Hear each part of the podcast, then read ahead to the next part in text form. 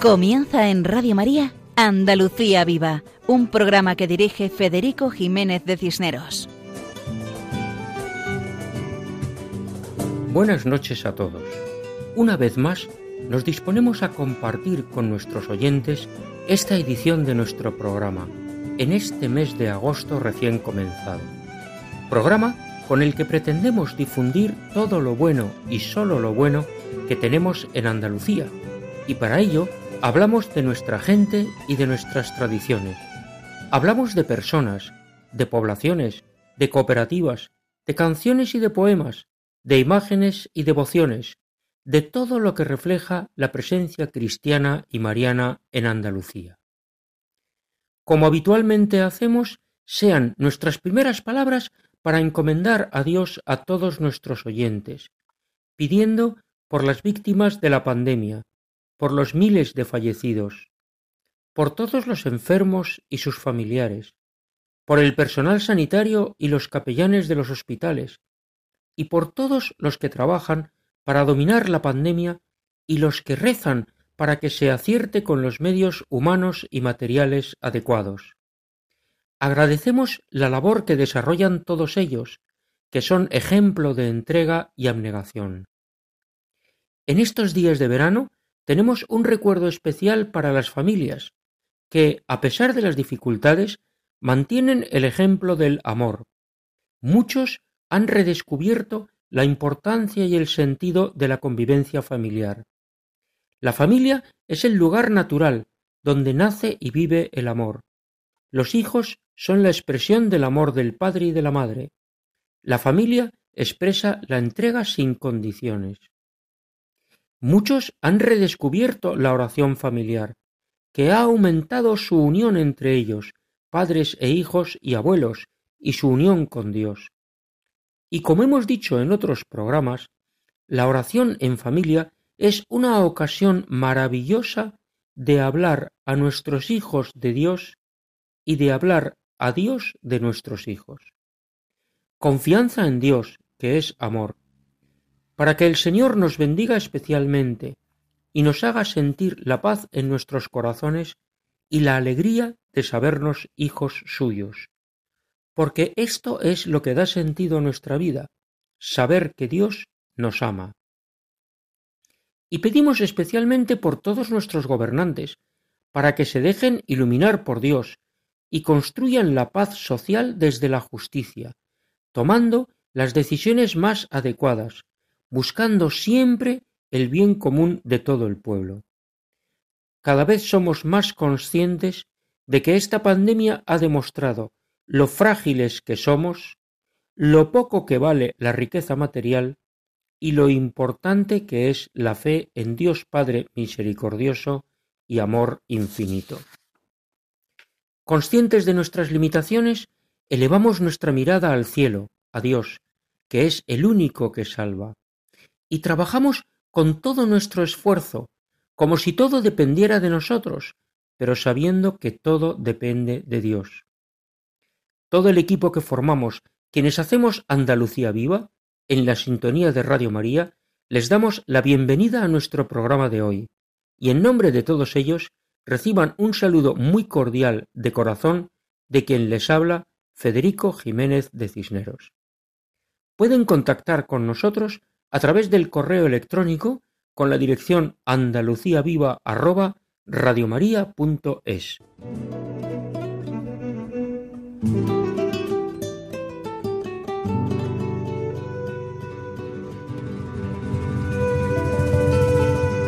En la primera parte de nuestro programa de hoy escucharemos algunas de nuestras secciones habituales dedicadas a los poemas andaluces, en este caso uno a la Virgen de los Reyes y un soneto titulado Dios, el mar y yo frente a frente, gracias a la voz de Cristina Borrero. En la sección dedicada a los conventos y monasterios, Ismael Yebra nos habla de las hospederías monásticas. Paco Fabián nos canta Siempre te rezo, en la sección de lo humano a lo divino, y Juan José Bartel nos acerca a la población cordobesa de Santa Ella, en la sección Nombres cristianos, dedicada a los lugares con nombre religioso. Después pasamos a la segunda parte del programa de hoy, dedicada a un hombre extraordinario, un periodista andaluz del siglo XX que nació tal día como ayer domingo, el 9 de agosto de 1920, en Linares, provincia y diócesis de Jaén. Su nombre era Manuel Lozano Garrido, pero ha pasado a la historia con el nombre de Lolo. Contamos con la colaboración de un escogido grupo de amigos de Lolo, que nos presentan aspectos muy interesantes de este periodista, beatificado en el año 2010. Todo esto en nuestro programa de hoy, titulado Andalucía Viva, dentro de la programación de Radio María. Adelante, siempre adelante. Comenzamos la primera parte con un poema dedicado a este tiempo de verano. Estos meses son de vacaciones y, aunque tengamos dificultades, hagamos un esfuerzo para convertir las contrariedades en oportunidades, en oportunidades de mejorar. Manuel García Romero fue un maestro nacido en Fuentes de León, provincia de Badajoz, pero que desde niño vivió en Sevilla. Estudió en el Colegio de los Salesianos, que ayudaron a forjar en él toda una vida dedicada a la enseñanza y a la poesía. Un hombre que vivió su vocación de entrega a los demás. Escuchamos un poema suyo titulado Dios, el mar y yo frente a frente, gracias a la voz de Cristina Borrero. Se trata de un soneto de un libro titulado Brisas de sal y sol, en el que expresa cómo la contemplación de la inmensidad del mar nos habla de la inmensidad de Dios, y cómo, al abrazarse el mar y el cielo en la inmensa lejanía, siente la alegría de contemplar la obra del Creador. Adelante, Cristina. Estoy mirando al mar que me pregona la inmensidad de Dios y en su lenguaje el rugiente vaivén del oleaje salmos de admiración a Dios entonan. Redondo el astro sol se desmorona, dejando tras de sí rojo celaje. La noche pone velos al paisaje y el cielo de lucero se tachona. Sublime soledad, el mar y el cielo, prisioneros los dos de un mismo anhelo, se abrazan en la incierta lejanía. Siento cerca al Creador, su voz me llama, y en tanto que mi fe de amor se inflama, mi corazón solloza de alegría. Muchas gracias a Cristina Borrero por declamar el poema de Manuel García Romero titulado Dios, el mar y yo frente a frente. Expresa muy bien cómo la contemplación de la naturaleza es un camino natural para conocer la existencia de Dios como creador y entender que todo es obra de su amor. Seguidamente pasamos a la sección Al otro lado del torno, donde Ismael Yebra nos explica las hospederías monásticas. En estos tiempos de vacaciones, muchos miran hacia los monasterios como lugares de silencio, de paz y tranquilidad, pero el monasterio es algo más. Adelante, Ismael. Es tiempo de vacaciones y las circunstancias actuales derivadas de la pandemia animan a no desplazarse fuera de nuestras fronteras así como alejarse de las aglomeraciones costeras y potenciar el turismo interior. Varios amigos me han preguntado en estos días que si conocía algún monasterio en el que pudieran hospedarse durante unos días. Mi respuesta siempre es la misma. Les hago más o menos las mismas preguntas. ¿Sabes lo que es una hospedería monástica? ¿Sabes cómo funciona? ¿Qué vas buscando al pretender alojarte unos días en la hospedería de un monasterio? Más de uno no ha sido capaz de responderme con firmeza a estas preguntas tan simples. Algunos me han comentado que han sabido de personas que se han hospedado en algunos monasterios y que les ha gustado la experiencia, que se come bien y cosas naturales de la huerta y que además son muy baratos. De alguna u otra manera me dan a entender que alojarse en un monasterio de clausura está, podríamos decir, de moda y que casa con estos tiempos de crisis económica y defensa del ecologismo. Mi respuesta siempre he tendido que fuese pausada y equilibrada, pero no me es posible atender estas demandas sin intentar explicar un poco lo erróneo del planteamiento. La hospedería de un monasterio no es un hotelito con encanto situado en un lugar apartado, rodeado de paisajes relajantes e integrado en la naturaleza. Tampoco es un lugar desde el que programar excursiones por la zona y buscar los restaurantes cercanos que puedan figurar en las guías turísticas. Quien solo busque eso se sentirá rápidamente defraudado. Recuerdo lo que le sucedió a un amigo que se empeñó en ir unos días al yermo carmelita de San José, situado en las Batuecas, en la salmantina Sierra de Francia. Solo permaneció allí un día. La soledad de la celda, la naturaleza exultante y la frugalidad de la comida no le permitieron permanecer más tiempo. Al día siguiente se sintió agobiado y se volvió para casa. Alojarse en un monasterio no es una variedad de turismo rural, sino una oportunidad para estar con uno mismo, en soledad, alejado de cuanto nos distrae en la vida cotidiana. Y sobre todo, es una ocasión para el encuentro con Dios. Si no se va buscando esto por encima de todo, difícilmente la estancia resultará agradable y será una oportunidad perdida. La jornada monástica es muy rutinaria y toda ella está marcada por la oración. La asistencia al coro siete veces al día y la soledad de la celda favorecen un clima de espiritualidad que no es fácil de encontrar en la vida actual.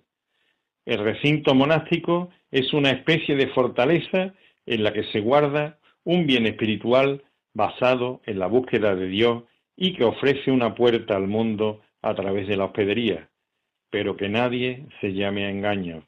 Quien busque otra cosa y tenga otra idea de la estancia en una hospedería monástica, seguro que se sentirá defraudado y lo más lamentable es que habrá perdido una oportunidad única para mejorar su vida y acercarse al Padre. Muchas gracias, Ismael por tu explicación acerca de las hospederías monásticas, como lugares adecuados para participar en la vida monástica y tener el conocimiento de la vida de los monasterios, una oportunidad de mejorar nuestra vida y de encontrarnos con Dios.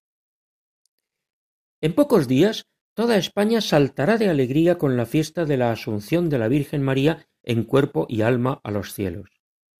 La fiesta de la Asunción es fiesta grande en toda nuestra nación. Sin ánimo de ser exhaustivos, es el día de Santa María la Real en Navarra, de Nuestra Señora de Atocha en Madrid, de Nuestra Señora del Sagrario en Toledo, de Nuestra Señora del Puig en Valencia, de Nuestra Señora del Tránsito en Zamora, de Nuestra Señora de los Ojos Grandes en Lugo, de Nuestra Señora del Espino en Soria, de Nuestra Señora de las Victorias en Melilla, de la Virgen de la Paloma en Madrid, y en tierras andaluzas es la fiesta grande en Málaga y Sevilla, de la Virgen de la Victoria en Málaga y de la Virgen de los Reyes en Sevilla. Día muy apropiado para encomendar todos nuestros asuntos a la Virgen María, con el rezo de esa sencilla oración del Ave María que toma forma en el rosario, o con esas peticiones espontáneas que se dirigen a la Virgen María con la confianza con la que nos dirigimos a nuestra Madre. Como en este poema de Manuel García Romero, titulado Virgen de los Reyes, que refleja muy bien el ambiente de la procesión alrededor de la Catedral de Sevilla, con toda la devoción y el cariño popular que se tiene a esta imagen. Escuchamos el poema con la voz de Cristina Porrero. En la puerta de los palos, la señora reaparece entre perfumes de nardos y gladiolos florecientes. Sobre su trono de reina, con ternuras sonrientes, va repartiendo a raudales la gracia de sus mercedes. A la salida del templo, las súplicas se entretejen y un hombre del pueblo ruega por el hijo que se muere con lentitud de silencios devorado por la fiebre Sobre una blanca columna, con su vestido de nieve y su cara repujada de candores inocentes, una niña Macarena le pide con voz hiriente cure a su madre querida que en el hospital padece. En un rincón apretado, blanco de cal que emblanquece la calle de Placentines cuando en la noche se duerme, un viejecito cansino, corcovado, seco y breve, como junco de ribera sin fuerzas para moverse, suplica a la Virgencita que le perdone y le lleve junto a su fiel compañera que acompañarle no puede la mañana más bella como hiciera tantas veces porque se fue a las estrellas para más de cerca verle. Al entrar en la avenida, se abre paso entre la gente una mocita morena.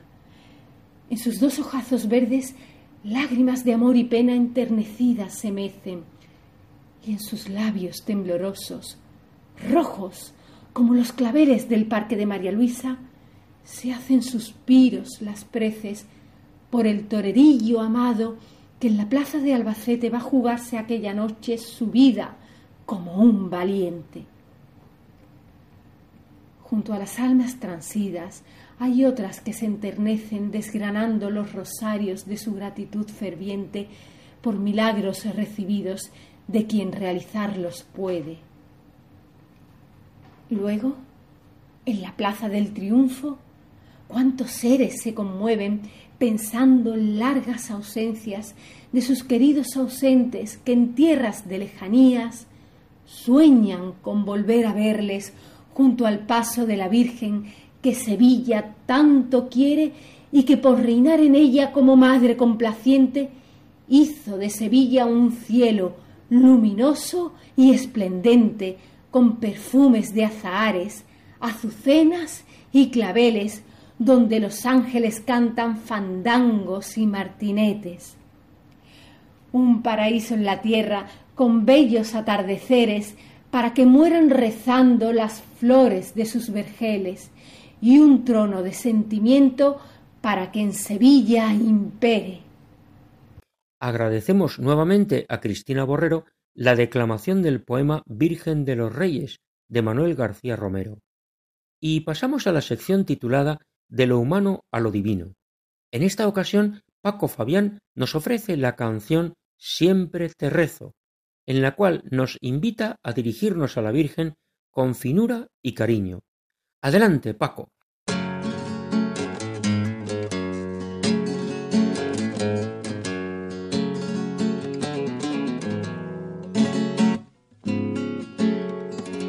Queridos amigos de Radio María, muy buenas noches.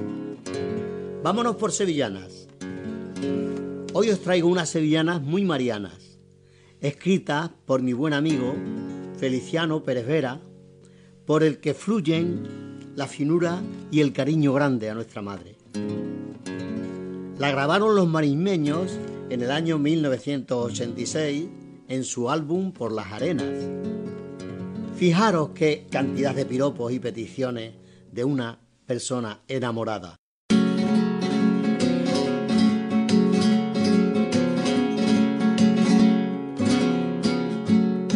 Virgencita que guarda mi cabecera. Mi cabecera, virgencita que guarda, carita de Aminam para mí. Virgencita que guarda mi cabecera. Mi cabecera de la mano en la vía, carita de Aminam para mí de la mano en la vía siempre me lleva.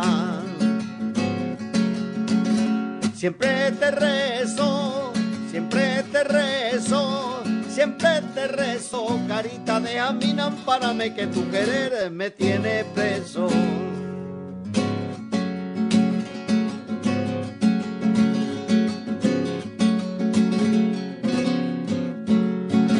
que vela mi vía, sabe mi sueño.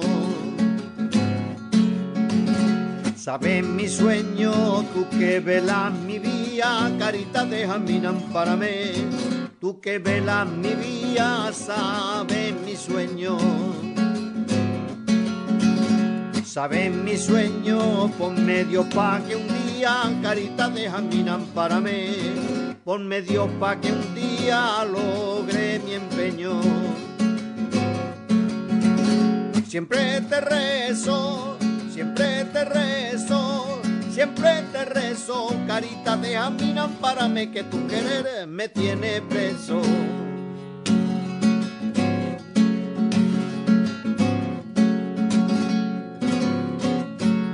Si mi tierra da fruto, tú me lo cuidas. Tú me la cuidas, si mi tierra da fruto, carita de jamina para mí. Si mi tierra da fruto, tú me la cuidas. Tú me la cuidas y me das cien por uno, carita de jamina para mí. Y me das cien por uno sin que te pida. Siempre te rezo, siempre te rezo, siempre te rezo, carita de amina, párame que tu querer me tiene preso.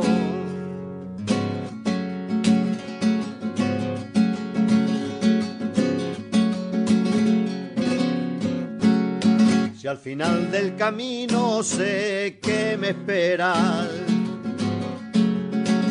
Sé que me espera si al final del camino, carita de jamina, mí. Si al final del camino sé que me espera. Sé que me espera, yo quisiera llevarte, carita de jamina, mí. Yo quisiera llevarte la mano llena. Siempre te rezo, siempre te rezo Siempre te rezo, carita de mí que tu querer me tiene preso. Agradecemos a Paco Fabián la canción titulada Siempre te rezo, en la cual nos anima a rezar siempre a la Virgen María, esa virgencita que vela nuestra vida. Y en tierras andaluzas encontramos muchos lugares con nombre religioso. Pasamos a la sección Nombres cristianos, donde Juan José Bartel nos explica la población cordobesa de Santaella. Adelante. Hola amigos de Radio María. Hoy nos acercamos a un municipio cordobés situado en pleno corazón de Andalucía, en la Campiña Sur, a unos 40 kilómetros de Córdoba, cerca de Sevilla, Málaga y Granada. Este municipio cordobés, que destaca por la riqueza agrícola debido a la fertilidad de sus tierras y por su legendario pasado, que ha ido dejando en la localidad un patrimonio humano y monumental especial es Santaella. En su extenso término municipal se han ido encontrando abundantes testimonios y vestigios del pasado. Son muchas las civilizaciones que desde la prehistoria pasaron por estas tierras y dejaron su legado haciendo de Santaella un pueblo monumental de enorme encanto. Los asentamientos de la época del bronce, ibéricos, romanos, visigodos, árabes y cristianos, han dejado cada uno de ellos huella de su paso en las tierras de esta población. Bajo el dominio árabe se la conoció como Santa Aya, que fue conquistada por Fernando III en 1240. Se ha llegado a afirmar que el nombre derivó de Santa Olaya o Eulalia, mártir emeritense. Refiere la crónica general que Santaella pasó a manos cristianas en el año 1241 por pleitesía, lo que supuso, en términos generales, el establecimiento de instituciones administrativas a cargo de cristianos y la permanencia de la población musulmana. Años más tarde fue donada a Córdoba y quedó constituida en municipio en el año 1569. Mencionábamos anteriormente su monumentalidad y tenemos que destacar la iglesia parroquial de Nuestra Señora de la Asunción, conocida como la Catedral de la Campiña, declarada bien de interés cultural y convirtiéndose en el monumento más representativo de Santa Ella. Aunque predomina el estilo renacentista, la obra es en su conjunto una muestra de los diversos estilos arquitectónicos que se dieron del siglo XV al siglo XVIII. Destaca en el exterior su torre, del gótico tardío, terminada en 1527 por Hernán Ruiz I, Dentro de esta torre se formó una pequeña capilla gótica y al lado de ella se abre una bella puerta plateresca que da al patio de las campanas. Cuenta con bellas muestras de orfebrería religiosa, ricas vestiduras telares, pinturas y un púlpito en mármol rosa. En nuestro recorrido nos dirigimos ahora al santuario de Nuestra Señora Virgen del Valle. Es una de las ermitas más bellas de Andalucía, que está datada en el siglo XVI y su portada que da acceso al patio está fechada en 1699. Las obras realizadas en la primitiva ermita a mediados del siglo XVIII la sustituyeron por el magnífico templo actual. Las obras del edificio se realizaron entre 1747 y 1752, gracias a la generosidad del sacerdote don Miguel Vicente Alcaide y Lorite. Tiene planta de cruz latina, cabecera trilobulada, bajo cúpula y elegante decoración geométrica en las tribunas del coro, resultando un excelente exponente de la arquitectura barroca cordobesa. En ella se encuentra la imagen más antigua de Santa Ella, la Virgen del Valle, patrona del pueblo a la que se le tiene gran devoción. Cuenta Santa Ella además con otras ermitas como la del Cristo de la Veracruz y la ermita de la Concepción. En la primera mitad del siglo XVI se construyó la ermita del Santo Cristo de la Veracruz. En su interior se encuentran dos de las imágenes más antiguas de Santa Ella y de gran valor, que son del Santísimo Cristo de la Veracruz y la Virgen del Mayor Dolor. Junto a esta pequeña ermita se encuentra una callejuela digna de visitar, con arcos encalados y dibujos en el empedrado del suelo. La ermita de la Concepción data de finales del siglo XVI esta ermita pasó a ser de propiedad privada, pero años más tarde la compró el sacerdote don Pablo Moyano Llamas, devolviéndola a su estado de ermita para regalársela al pueblo de Santa Ella. Junto a ella se encuentra una casa museo de temas religiosos. En la vida de todo pueblo son importantes las fiestas tradicionales, con las que se altera el cotidiano vivir. Santa Ella también cuenta con las suyas, destacando la Semana Santa, la Cruz de Mayo, San Isidro Labrador, Santiago Apóstol y Virgen del Valle. Su semana grande es la Semana Santa, quizás la fiesta con más interés y encanto del pueblo y que no dejará indiferente a nadie. Comienza el sábado de pasión con el Vía Crucis por el barrio bajo. Se porta la imagen de Jesús crucificado a hombros y con tambores roncos. El domingo de Ramos tiene lugar el desfile procesional de la borriquita, con sus hebreos y portando palmas o ramas de olivo. Tras dos días sin desfiles, procesiona el miércoles santo a la caída de la tarde, entre dos luces, el Santísimo Cristo amarrado a la columna y María Santísima de los Dolores. Durante la tarde del jueves santo tiene lugar uno de los actos más característicos de su Semana Santa, el desfile, Todas las cofradías que aún no han procesionado realizan un desfile sin imágenes, solo nazarenos y bandas de música. A las veintiuna horas comienza su estación de penitencia la Hermandad del Cristo de la Veracruz y María Santísima del Mayor Dolor, la más antigua de Santa Ella, una procesión cargada de sentimiento y mantillas. En la madrugada del Viernes Santo tiene lugar el punto más álgido de esta semana de devoción y fe. Durante diez horas pasean por las calles de Santa Ella cinco hermandades, Nuestro Padre Jesús Nazareno, San Juan Evangelista, Santa María Magdalena, Santa Verónica y María Santísima de la Soledad. Por la noche tiene lugar el descendimiento seguido del Santo Entierro, desaparecen las luces de la Plaza Mayor y comienza la recreación de una noche tormentosa para liberar a Jesús de la cruz. Poniendo el broche de oro a esta Semana Grande, el domingo de resurrección realiza su salida nuestro Padre Jesús resucitado. Durante la mañana pasea brillante por sus calles y con mucha alegría de los vecinos. Cuando las flores florecen, se celebra la festividad de la Cruz de Mayo, donde los vecinos engalanan calles y rincones de flores y adornan una cruz con sus más ingeniosas ideas. El 15 de mayo se celebra la romería de San Isidro Labrador y el último fin de semana de mayo la Feria del Fontanar, en honor de la Virgen de los Desamparados. Es de especial interés la salida de la Virgen por sus calles el domingo y la subasta. En verano, sobre el 25 de julio, se celebra la verbena de Santiago o Feria Chica, como es más conocida. Como broche final, la Feria Real, en honor a Nuestra Señora del Valle, se celebra en septiembre, teniendo su día grande el día 8, festividad de la Virgen. En su santuario tienen lugar los actos religiosos, mientras que en el recinto ferial se encuentran las casetas y las atracciones. A mediados del siglo XX había un buen número de santaellanos desplazados fuera de su tierra y lejos, por tanto, de su Virgen del Valle. A estos emigrantes siempre se les ha llamado los ausentes. En 1942, un pequeño grupo de ausentes tuvo la idea de dedicar el último día de la feria, el 10 de septiembre, a una función en el santuario protagonizada por los ausentes. Su empeño tuvo éxito y así nació la Asociación, después Hermandad, de hijos ausentes y su día especial en la feria. Bonito recuerdo de amor a la Virgen para los nacidos en esta población. Y hasta aquí nuestro recorrido por la localidad de Santa Ella. Hasta el próximo programa, amigos de Radio María. Agradecemos a Juan José Bartel su explicación del municipio cordobés de Santa Ella, con su interesante historia y presencia cristiana desde tiempos remotos. Hacemos una breve pausa en nuestro programa para escuchar un mensaje de la emisora.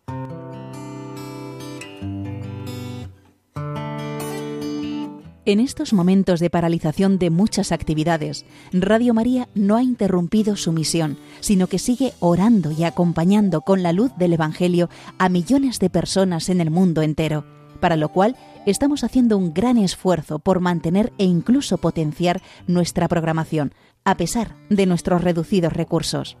Por ello, os pedimos más que nunca oraciones por el personal y voluntarios de Radio María, para que la Virgen proteja su radio y podamos seguir realizando nuestra labor. Por otro lado, dado que Radio María no tiene más ingresos que los donativos de sus oyentes, a pesar de las dificultades de muchos en estos momentos de crisis, confiamos en que quien tiene más posibilidades supla con una aportación más generosa lo que otros no pueden dar ahora. Así, entre todos, con donativos pequeños o mayores, Radio María podrá seguir avanzando en España y, a ser posible, ayudando también a otras Radio María de países más necesitados. Recuerda que puedes hacer tu donativo sin moverte de casa con una simple llamada al 91 822 8010 o a través de nuestra página web radiomaria.es, donde verás los números de cuenta a los que puedes realizar una transferencia bancaria o a través de pasarela de pago con tarjeta. Además, tenemos ya disponible el método de pago Bizum, que es una manera segura y rápida de realizar una transferencia bancaria a través de la APP de tu banco, instalada en el móvil. Para ello, tienes que darte de alta en Bizum, seleccionar la opción de pago con la posibilidad de realizar un envío a una ONG, localizándonos en el buscador como Radio María, o introduciendo nuestro código Bizum 38048. Y si quieres que tu donativo desgrabe, no olvides indicar tus datos personales como tu NIF y código postal, que en el caso de Bizum debes introducir en la casilla concepto. Radio María, una voz de esperanza en el mundo. El nombre de Lolo, abreviatura de Manolo, para muchos es un nombre con mucho contenido Lolo fue un joven de acción católica, que nació en Linares, provincia y diócesis de Jaén, hace justo cien años, tal día como ayer, 9 de agosto de 1920. A los veintidós años, una parálisis progresiva le sentó en un sillón de ruedas. Su inmovilidad fue total. Los últimos nueve años también ciego. Como dice en su página web en su biografía, Lolo fue un joven seglar, un cristiano que se tomó en serio el Evangelio. Mantuvo la perenne alegría en su permanente sonrisa, varón de dolores, y sin embargo sembrador de alegría en los cientos de jóvenes y adultos que se acercaban a él en busca de consejo, porque tenía un secreto, su amor a Jesús en la Eucaristía y su devoción a la Virgen María. Lolo había sido un joven amante del deporte y de la naturaleza, alegre en sus travesuras infantiles y más alegre aún en sus juegos de juventud cuando comenzó a abrirse a la vida, a desear devorar apostólicamente el mundo. Se había formado como apóstol en el Centro de Jóvenes de la Acción Católica de Linares por los difíciles años de la década de 1930. Para él, la acción católica lo era todo. En la acción católica aprendió a amar con locura a la Virgen Nuestra Señora.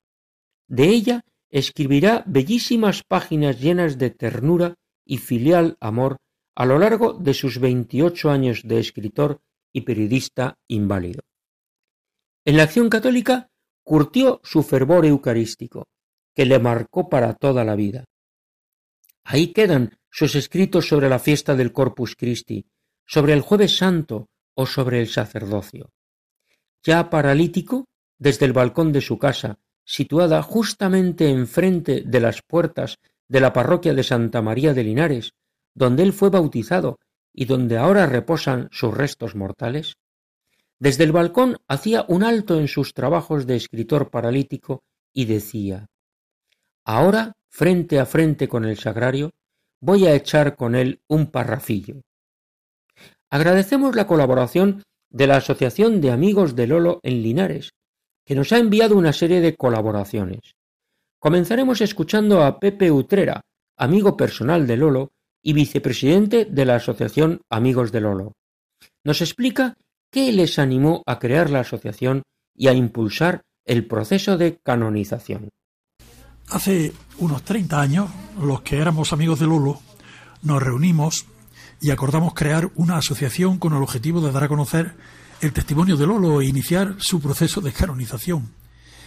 Y ya hace 13 años el Papa lo declaró, declaró heroicas sus virtudes, y dos años después lo declaró venerable, y ahora hace 10 años lo proclamó beato, precisamente en estas fechas. Lolo es el primer seglar español no mártir beatificado en los últimos siglos. Y dar a conocer la figura, la vida y el testimonio de Lolo es el objetivo de nuestra asociación y eso es algo que nos llena de alegría. Y seguimos con la ilusión de que pronto se ha declarado santo y por eso seguiremos luchando. Muchas gracias, Pepe, por explicarnos ese carácter del Lolo como seglar beatificado no mártir, aunque un ejemplo ante el sufrimiento. Ejemplo que nos explica seguidamente Eleuterio Fernández Guzmán, gran conocedor de la espiritualidad de Lolo. Adelante. Cuando uno se encuentra con Lolo, sin duda, piensa que es una persona que mucho sufrió, pero enseguida te das cuenta de que supo muy bien reconducir su sufrimiento por el camino de quien es capaz de hacer que el mismo fructifique en un corazón muy cercano a Dios, a su Hijo Jesucristo y a su Madre, la Virgen María. Por eso, el encuentro con Manuel Lozano Garrido es el que se produce con quien ama a quien le ha dado la vida desde el cielo y se lo agradece entregando hasta la última gota de fe, de sufrimiento y de esperanza. Nuestro Beato, linarense universal, nos muestra el camino mejor para llegar al corazón de Dios, aceptar su santísima voluntad y hacer de ella el mejor motivo de existencia y de amor. Muchas gracias, Eleuterio, por introducirnos a conocer mejor a Lolo y comprender cómo une el sufrimiento con la esperanza, cómo devuelve a Dios el regalo de la vida recibida. Y escuchamos seguidamente a don Rafael Higueras, que también fue amigo personal de Lolo y que estuvo a su lado en el momento de la muerte, de su paso a la casa del Padre. Precisamente don Rafael Higueras es el postulador de la causa de canonización de Lolo y nos explica el perfil eucarístico de nuestro personaje, esencial para comprender a Lolo. Adelante, don Rafael. Primero quiero recordar una anécdota típica en la vida de Lolo. Cuando se dijo la primera misa en su casa y pidió que pusieran la máquina de escribir debajo de la mesa que iba a ser el altar de la celebración, para que así, dijo él, las raíces de la cruz se entrelacen entre las teclas y todo mi trabajo esté presidido por la voluntad de Dios. Ya es un programa, el trabajo de Lolo mezclado con la fuerza de la Eucaristía. Una segunda anécdota es en su época de juventud, Lolo Tarsicio, y se acuerda después de, de escribir aquella experiencia. ¿Por qué a mí el privilegio en medio de los obuses de llevar la Eucaristía por las calles? Conservamos con veneración aquellas cajitas de pastillas de Juanolas en las que él llevaba la comunión en aquellos años de la guerra. La Eucaristía es en Lolo, sin duda ninguna, una de sus características y de sus mejores perfiles, junto con el perfil de amor a la Virgen María. Verdaderamente es impresionante lo que cuenta don Rafael. Muchas gracias. El hecho de colocar la máquina de escribir para que fuera la raíz de lo que escribiera. Y esos momentos tan complicados, tan difíciles, en los cuales podía haber sido mártir, pues en el ambiente de persecución religiosa que se desató en los años treinta del siglo XX, durante la Segunda República Española y especialmente durante la Guerra Civil, era fácil que cualquier persona perteneciente a la acción católica fuera asesinada sólo por el hecho de ser católico.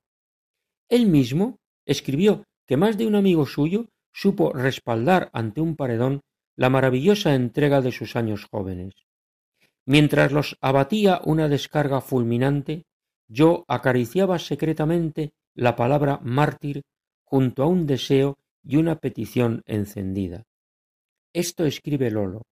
Él tenía dieciséis años y se convirtió en un nuevo Tarsicio, llevando la comunión a escondidas en esa caja de pastillas Juanola. Linares sufrió la persecución religiosa. Jaén es tierra de mártires de Jesucristo. Y muy relacionado con esa devoción eucarística está la devoción mariana de Lolo, que nos la explica María Teresa Jiménez, presidente de la Fundación Beato Manuel Lozano Garrido. En María todos somos hermanos, y María es la fortaleza de Lolo. Adelante.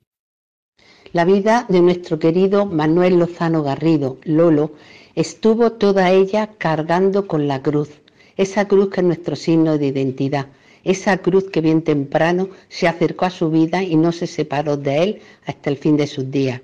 Siendo todo esto muy duro, Lolo tenía muy dentro aquellas palabras que en la cruz Jesucristo le dijo a San Juan, ahí tienes a tu madre, y en él estábamos representados todos nosotros.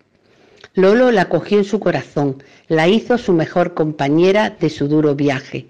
Cada minuto de su día, de su dolor, quiso imitar a su madre, a María, en el fiat que hizo al Señor. Quiere llegar a la santidad con ella y por ella vive constantemente su maternidad, sintiéndose bajo su mirada amorosa. Vive con fina sensibilidad su relación materno-filial. El hecho de tener una madre común a todos los hombres le descubre nuestra condición fraterna. En María todos somos hermanos, con más exigencias de amor mutuo. La bebencia, de su, la de su alma cuando se dirige a María es arrolladora. Busca fortaleza y la encuentra en María. Anhela vida interior y la halla en María de Nazaret. Su viaje a la Virgen de Tíscar en verano le reaviva su fervor mariano, le impresiona verse bajo su mirada. Su viaje a Lourdes le hace patente el sentido comunitario del dolor por el trabajo, el sudor, la soledad y los dolores que hemos de pasar alegremente, sin quejas, sin penas, sin tristeza, con entereza y conformidad, como tu madre estabas al pie de la cruz. Vamos a celebrar su centenario y queremos conocer mejor a Lolo, su vida y su obra, el primer santo seglar en mucho tiempo, que se abandonó en las mejores manos, en las manos de su madre, María, y con ella llegó al Padre. Muchas gracias, María Teresa, por tu semblanza mariana de Lolo. Nos quedamos con la idea de que Lolo se abandonó en manos de María y en ellas llegó al Padre Dios, que es amor misericordioso. Y continuamos con la intervención de María Luisa Rodríguez, del grupo Mabelé, que nos cuenta lo que ha supuesto el conocimiento de Lolo para ella, hasta el punto que ha compuesto una canción dedicada a Lolo, la canción del centenario. Lolo transmite alegría desde el dolor, y su pilar era el Señor mismo en la Eucaristía.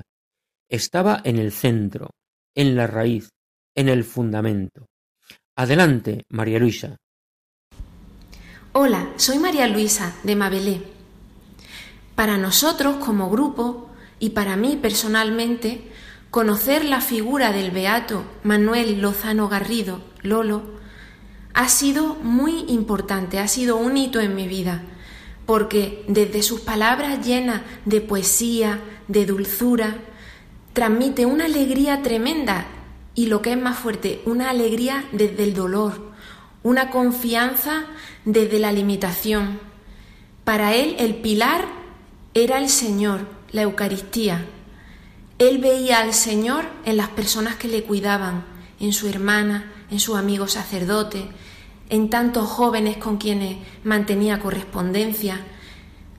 Ha sido una riqueza tremenda conocer al Beato y os animo a indagar en su escrito, en su obra, porque os va a ayudar a acercaros a Dios. Estamos de fiesta, 100 años del nacimiento del Beato Manuel Lozano Garrido, conocido como Lolo. Es el primer periodista seglar beatificado, es el profeta de la confianza y de la alegría un jiennense perteneciente a la acción católica general, abierto al mundo, que fue luz desde la enfermedad. Esta canción recoge algunas de sus palabras tan ricas. Ojalá que cuando Lolo la escuche desde el cielo sonría. Y ojalá que cuando tú la escuches sientas la caricia del amor infinito que Dios nos dio y que Lolo ha vivido cada día de su vida. Gracias a la Fundación Manuel Lozano Garrido por confiarnos esta labor de poner música a este beato tan querido. Toda la diócesis de Jaén y toda la iglesia vibramos con el beato Manuel Lozano Garrido, Lolo.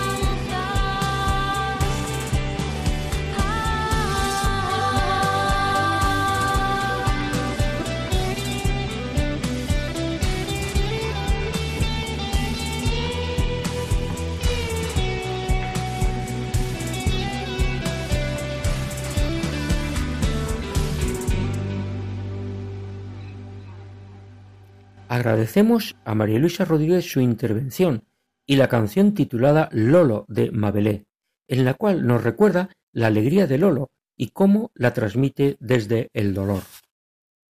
Queridos oyentes, hemos llegado al final del programa de hoy. Antes de despedirnos, les repetimos nuestro correo electrónico para que puedan comunicarse con nosotros. Pueden escribirnos a la siguiente dirección andaluciaviva@radiomaria.es y les contestaremos con mucho gusto. Desde Andalucía, tierra de María Santísima, reciban un saludo muy cordial de corazón de todos los que hacemos este programa, con el que pretendemos difundir todo lo bueno que es mucho y sólo lo bueno que tenemos en Andalucía. Ese es nuestro deseo, acompañar a nuestros oyentes explicando las raíces y la presencia cristiana en las tierras y los hombres andaluces. Dentro de quince días, si Dios quiere, nos encontraremos una vez más en este programa. Hasta entonces, nos unimos en oración, pidiendo a Dios que nos bendiga a todos. Y aprovechamos para invitar a nuestros oyentes a que continúen con la sintonía de Radio María. Muchas gracias y buenas noches.